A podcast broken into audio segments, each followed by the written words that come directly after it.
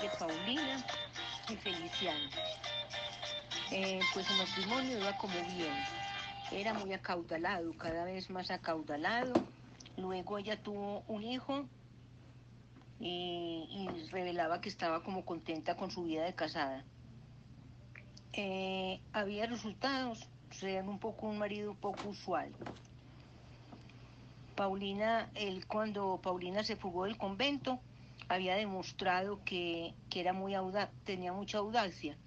Entonces, él debía eh, aprovechar no a ella en tareas domésticas, sino para beneficio de los dos.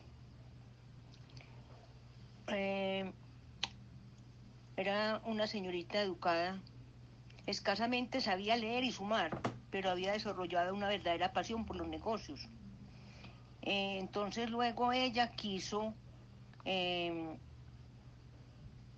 entrar es que a un negocio le dijo a él que ella estaba en, obtuvo grandes beneficios espulando con el azúcar.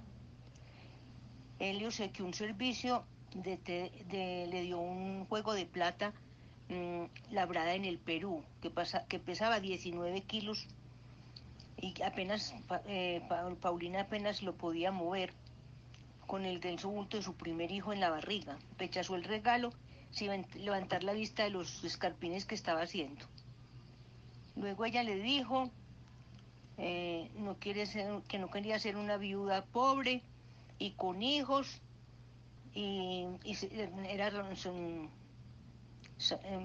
sobándose la panza que quería una cuenta a su nombre en un banco de Londres que depositara el 20 por, o si no que, que me, le depositara el 20% de las ganancias que habían obtenido. Él le dijo que pero si yo te doy todo lo que necesitas, pero ella de fondo le dijo eso que ella no quería ser viuda pobre.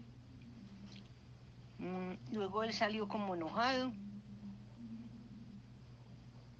Ah, mm, y luego él, él, él, la complacía de todas maneras en todo.